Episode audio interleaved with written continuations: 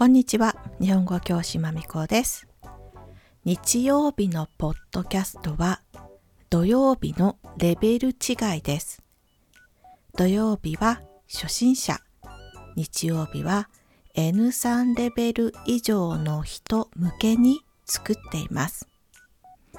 今回は多くの島の紹介です。台本を作っています。もしよろしければサポートをお願いします。まずは大きさと人口から。島の大きさ、周囲 4km。人口約10人。うさぎ700羽。N3 以上の人は知っていると思いますが、うさぎのカウンターは鳥と同じ和です。和の漢字は羽ですね。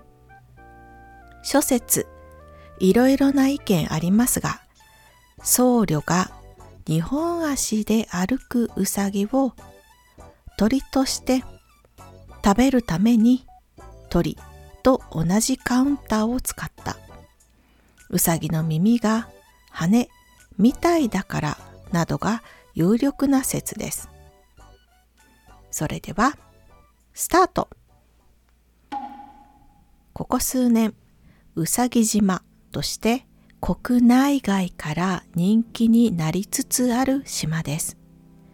瀬戸内海に浮かぶ島です。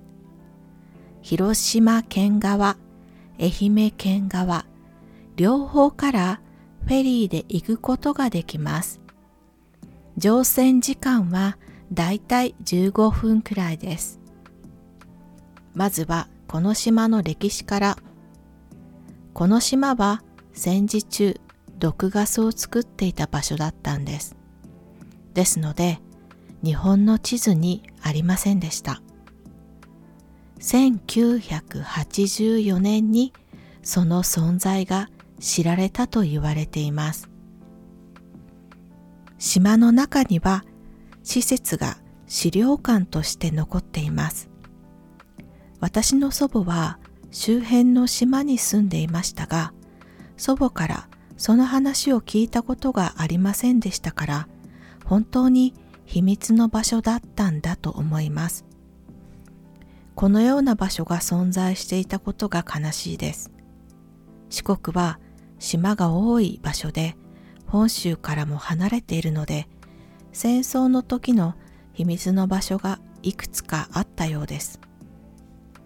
そんな暗い過去がある島ですが、今ではマスコットであるウサギが自由にのびのびと生活するウサギパラダイスとなって来る人を癒しています。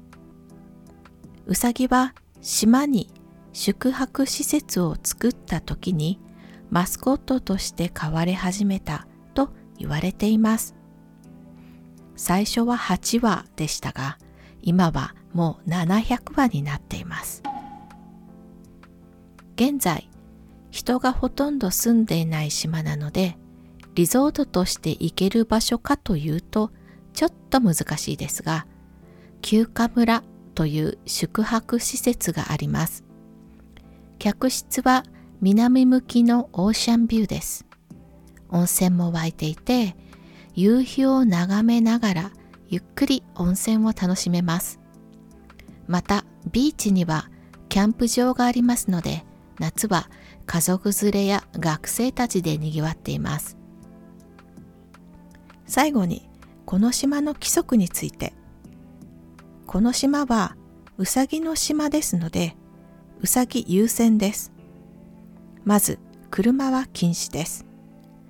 自転車には乗れますが、スピードを出すとうさぎを傷つけてしまう可能性がありますので、ゆっくり走行してください。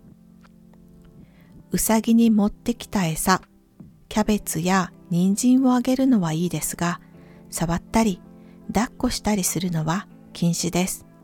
暖かく見守りましょう。うさぎは明け方、夕方活発に動きます。キャンプ場や宿泊施設に泊まった場合には、ぜひ朝や夕方散歩してみてください。元気いっぱいの可愛いうさぎに会えますよ。今日はここまで多くの島の紹介でした。